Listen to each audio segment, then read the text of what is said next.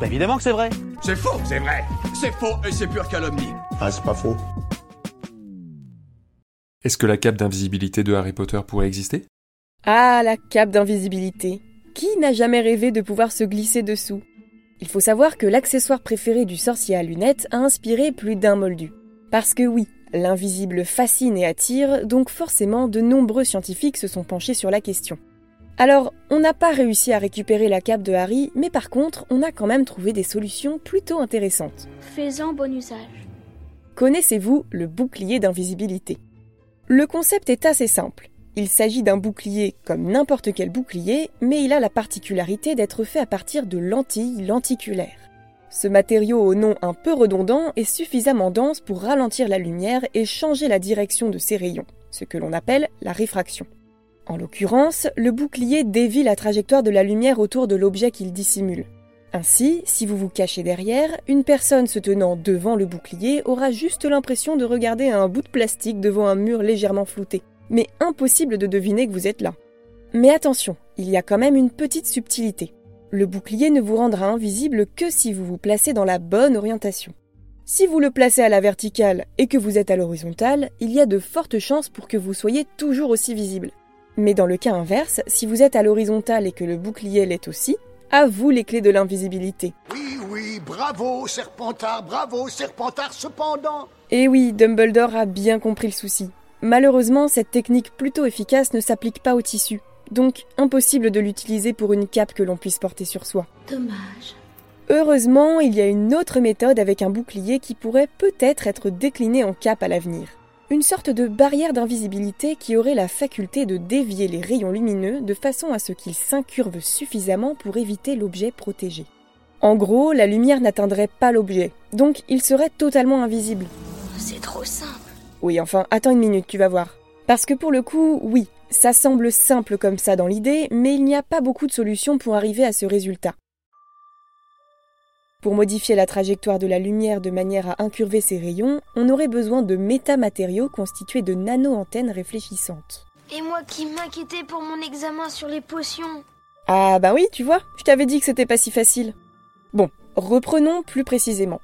Les métamatériaux, ce sont des composites artificiels. Ils sont formés de plusieurs couches d'une matrice en fibre de verre, empilées les unes sur les autres et entre lesquelles sont insérés des anneaux métalliques. Et comme je le disais tout à l'heure, ici dans ce contexte, les métamatériaux utilisés sont constitués de nano-antennes réfléchissantes. Celles-ci vont servir à éparpiller les ondes lumineuses pour que l'objet en dessous soit complètement invisible. Il a disparu. Je croyais quand même pas qu'il resterait là toute la journée?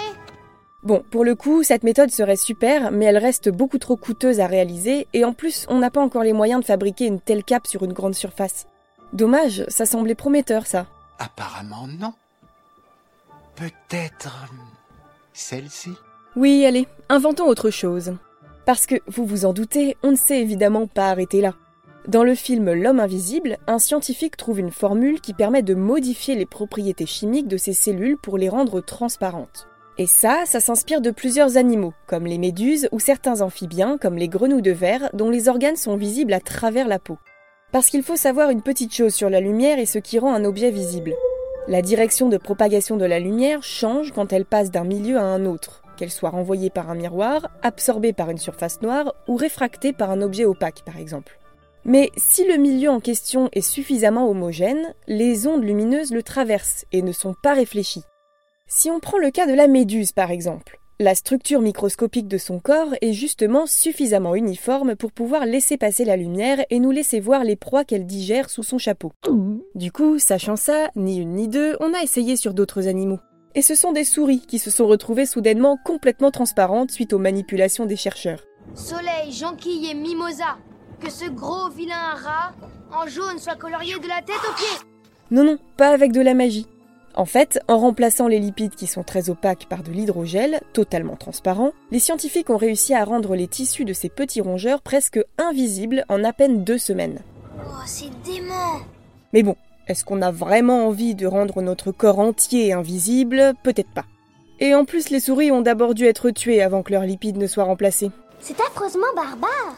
Allez, dernière astuce Ce serait potentiellement la méthode la plus facile à réaliser.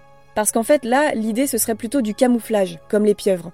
Parce que pour le coup, les pieuvres utilisent les chromatophores. des cellules pigmentaires de la peau dont nous parlions dans notre épisode sur les caméléons. Grâce à ces cellules, elles peuvent se rendre presque indétectables. En contractant leurs muscles, la répartition des pigments varie dans les cellules, et c'est ce qui conduit à un changement de couleur. Du coup, sur ce principe, des chercheurs ont tenté de mettre au point une peau artificielle à base d'élastomères électroactifs. C'est une matière dont la texture et la fluorescence varient quand on lui applique un champ électrique. Cette méthode permet donc de changer de couleur rapidement pour se camoufler. Bon, ça ne rend pas invisible, ok, mais au moins ça permet de se fondre dans le décor. Et c'est déjà pas mal. On prend le tout. Bon, la cape d'invisibilité, c'est pas pour tout de suite. Il faudra sûrement attendre encore un peu. Heureusement qu'on a les livres et les films Harry Potter pour rêver un peu. Et vous, vous avez d'autres idées reçues à débunker? Envoyez-les nous sur les audio ou sur les réseaux sociaux et nous les inclurons dans de futurs épisodes. Pensez à vous abonner à Science ou Fiction et à nos autres podcasts pour ne plus manquer un seul épisode et n'hésitez pas à nous laisser un commentaire pour soutenir notre travail. À bientôt!